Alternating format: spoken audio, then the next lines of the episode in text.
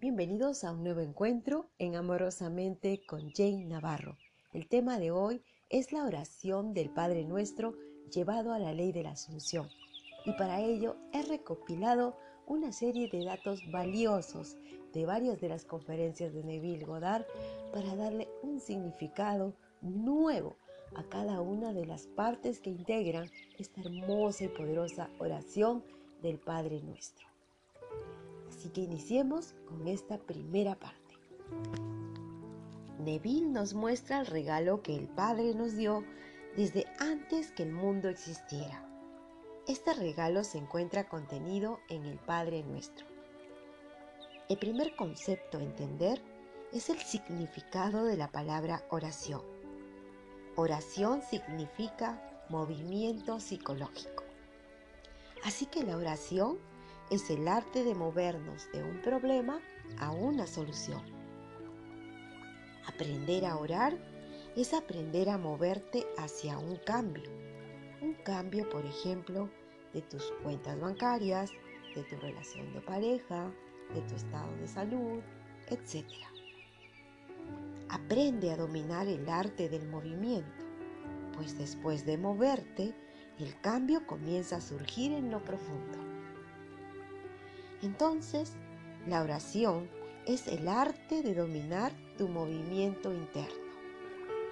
Si estás viendo cosas que te gustaría cambiar, muévete en tu imaginación a la posición que ocuparías después de que el cambio tuviera lugar. Nevi nos dice que la traducción verdadera del Padre Nuestro la encontramos en el trabajo de Ferrer Fenton. Buscando esta información, pasaré este contenido en la oración que presenta Ferrer Fenton. Padre nuestro en los cielos, su nombre debe ser santificado. O como nosotros decimos, Padre nuestro que estás en los cielos. Un Padre nos hizo a todos para vivir, movernos y tener a nuestro ser en Él, el único ¿Quién es entonces el único que tenemos en común? La sola y única cosa que tenemos en común es que todos los hombres saben que ellos son. Esta afirmación de que somos, esta conciencia es nuestro Padre. Es imposible para el hombre saber que Él no es. Tú puedes decir, yo no soy eso, pero no puedes decir, yo no soy. Porque tu mismísimo saber es una declaración de que tú eres. Así que, ya que te declares ser o no ser, en realidad estás afirmando que tú eres. Por lo tanto, el hombre está eternamente diciendo yo soy. Ese saber que somos, esta conciencia de ser, es Dios el Padre. Mi conciencia de ser es el Padre sin forma, quien da forma a aquello de lo que soy consciente de ser. Y al hacerlo, pierde su presencia sin forma y sin nombre en la forma y naturaleza de su concepto de sí mismo.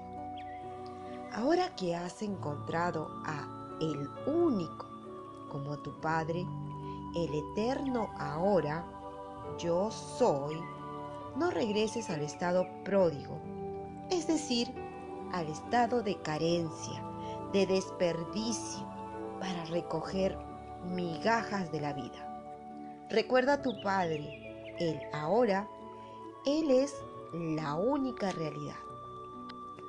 Decir, Padre nuestro que estás en los cielos, es darte cuenta que el reino de los cielos está dentro de nosotros. Él es nuestra imaginación divina, a través de la cual todas las cosas son hechas. El poder creativo de Dios está enterrado en ti. Al reino de los cielos solo se puede ingresar a través de una experiencia espiritual. Es la imaginación la puerta a la realidad. Decir Padre nuestro que estás en los cielos y la tierra En la Biblia se habla de que el paraíso es interno y que la tierra es externa. Su historia comienza. En el principio Dios creó el cielo y la tierra. Y la tierra estaba sin orden y vacía, y las nieblas estaban sobre la faz del abismo. Entonces el Espíritu de Dios dijo, que se haga la luz, y la luz se hizo. La luz de la que habla aquí viene del cielo que está dentro de ti. La luz que brilla sobre la tierra es la luz de tu conciencia y brilla desde dentro tuyo. El hombre externo, llamado la tierra, es oscuro, mientras que el hombre interno, llamado cielo, es el ser que estaba en el principio con Dios y era Dios.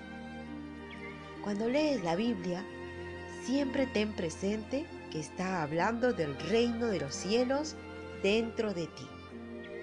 Entonces, el Padre es tu conciencia sin forma, donde está enterrado todo lo que alguna vez concebirás ser.